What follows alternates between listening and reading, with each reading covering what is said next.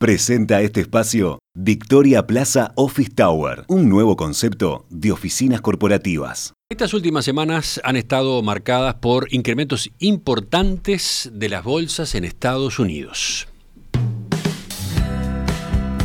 El índice Standard Poor's 500, que es uno de los principales índices de referencia y que agrupa a las 500 empresas más grandes de ese país, alcanzó el nivel más alto en más de un año y acumula una mejora de casi 15% en lo que va de 2023. ¿Qué hay detrás de estos movimientos en las bolsas? ¿Se está dando una mejora significativa en el escenario financiero internacional? ¿Qué impactos puede tener esta tendencia para países emergentes como el nuestro, como Uruguay? Bueno, vamos a poner el foco ahí. Estamos con Alicia Corcol, economista de Exante. Alicia, ¿qué tal? Buen día, ¿cómo estás? Hola, ¿cómo andan? Muy buenos días. Alicia, si te parece, podemos empezar eh, ubicándonos y repasando los movimientos que han tenido las bolsas en estas últimas semanas, ¿no? Sí, eh, aclaro que justo venimos de un par de días con alguna caída pero sí, en una mirada un poquito más larga estamos eh, en estas últimas semanas, la verdad, con un rally alcista bastante importante de, las bolsas. Eh, en Estados Unidos, Emiliano decía recién, el caso del índice Standard Poor's 500, que está 15% por arriba de los niveles de, cierre del 2022 y está 20% por arriba del nivel más bajo que había llegado a tocar en, en octubre del año pasado. Pero bueno, también tenemos, por ejemplo, al Nasdaq, que es un índice que, que concentra las empresas tecnológicas, con un aumento de más de 30% en lo que va de, este año. Eh, variaciones de esas magnitudes, la verdad, no son normales y en particular contrastan mucho con lo que fue la evolución de las bolsas durante el año pasado, cuando, la, cuando lo contrario, habíamos visto pérdidas muy fuertes a nivel bursátil. ¿Y qué pasó en otros mercados? Eh, ¿También se observan aumentos importantes en los índices accionarios fuera de Estados Unidos?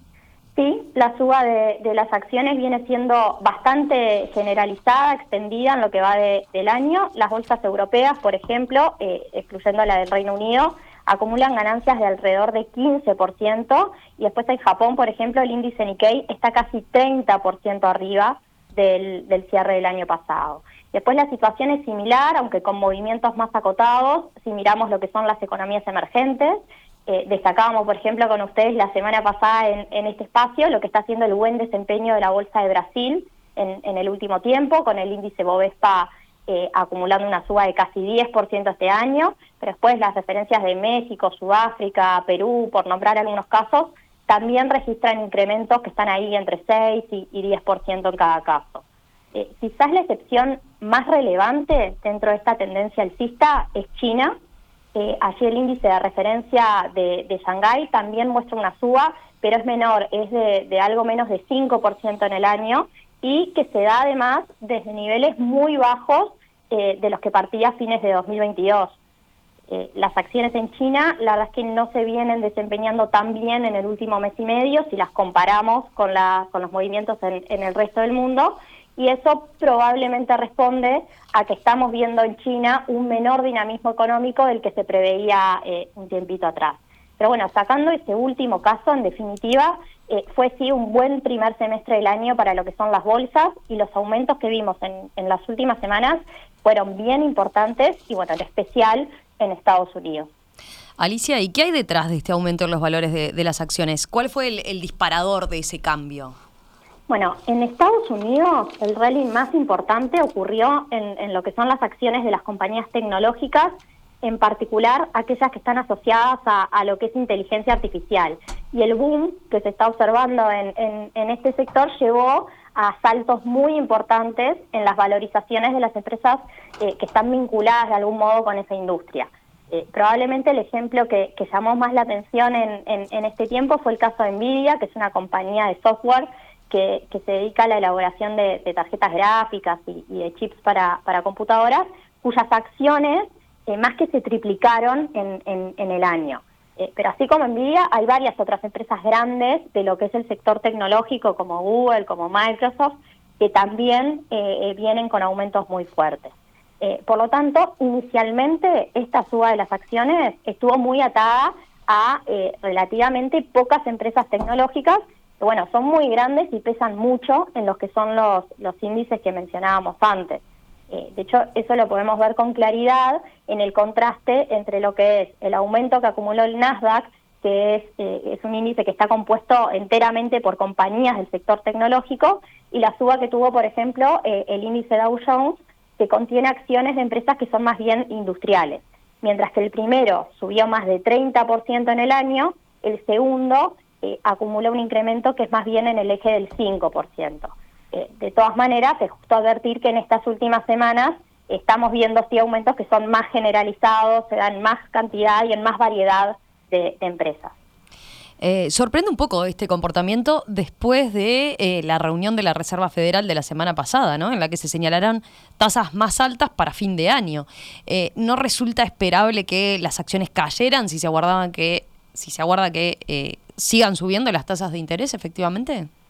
Sí, e, e, eso es cierto. Eh, eso es algo que, pudo llamar un poco la atención. Recordemos que, la, eh, recordemos que, lo que es la tasa de, interés de la, de la Fed, de la Reserva Federal, es una referencia muy importante en el mercado de crédito en Estados Unidos, por lo que si sube la tasa, es esperable que aumente el costo de financiamiento de las empresas y en general tiende a suponer también menores valores, menores valuaciones de, de esas empresas.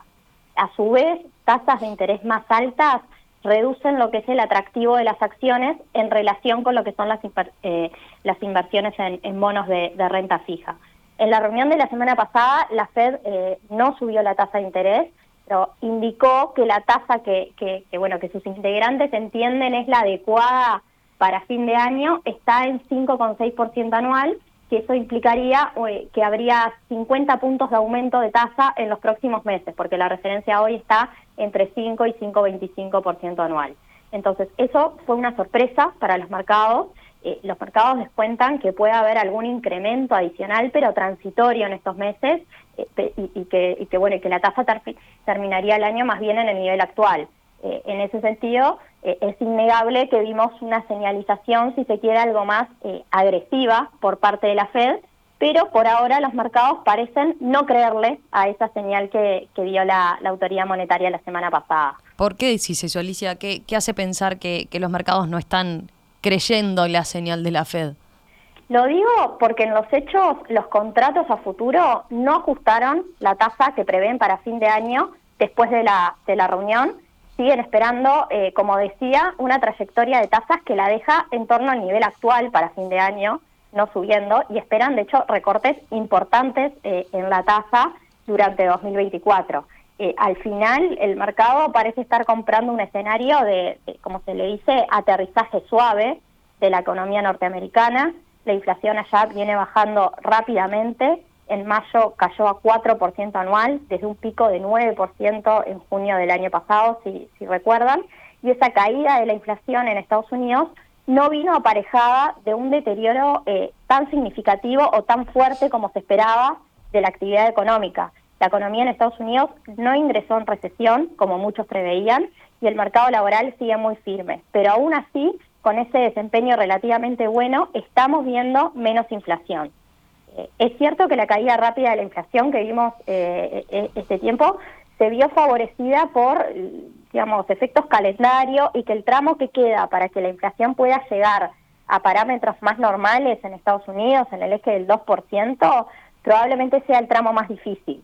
Pero en la medida en que se dé un descenso adicional de lo que es la inflación, con poco ajuste más de las tasas de interés y sin impactos tan duros sobre la, sobre la economía, estaríamos, la verdad, ante un escenario de ajuste eh, de lo que fue ese shock inflacionario realmente muy positivo. Eh, ese, ese panorama está incidiendo en lo que es esta mejora del contexto de expectativas y en definitiva eh, puede ser lo que está detrás de este buen desempeño bursátil que venimos comentando. Alicia, ya para ir cerrando, ¿qué impactos puede haber sobre las economías emergentes? ¿Cómo debemos mirar este tema desde Uruguay concretamente? Bueno, ahí como, como siempre decimos, Uruguay es una economía chica, con volúmenes importantes de comercio exterior y con necesidades de, financiamiento externo. Desde esa perspectiva, siempre nos va a importar cómo le va al, resto del mundo, si hay mayor o menor crecimiento en las otras economías y también nos importa todo eso que hace eh, mover lo que es el humor de los mercados en lo que puede afectar sus decisiones de inversión y de financiamiento.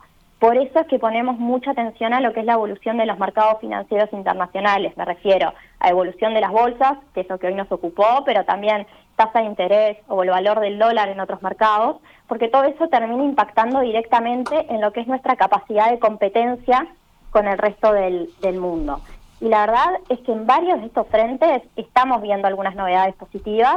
Hoy pusimos el foco en las bolsas, pero también estamos viendo entradas de capitales a las economías emergentes y el dólar retomó lo que es una tendencia de debilitamiento bastante generalizado en el mundo en, en estas últimas semanas. Entonces, en definitiva, bueno, estamos siguiendo con atención lo que es este giro relativamente positivo que están teniendo las, las condiciones financieras internacionales. Tenemos que tomarlo con, con cautela, pero bueno, el escenario externo está mejorando eh, un poco. Ahora, seguramente todos estos desarrollos no ayuden a que el dólar suba en el, en el corto plazo y bueno, el dolor que eso nos trae a nosotros en términos de, competitividad. Alicia, gracias, gracias por este análisis a, a, propósito de bueno esta suba, estos fuertes incrementos que se están dando en las bolsas en Estados Unidos y en otras partes del mundo y lo que hay detrás y cómo hay que mirarlo desde nuestro país. Volvemos a conversar con ustedes en los próximos días. Un abrazo. Dale, Bárbara, muchas gracias. Chau, chau. En perspectiva, más que un programa, más que una radio.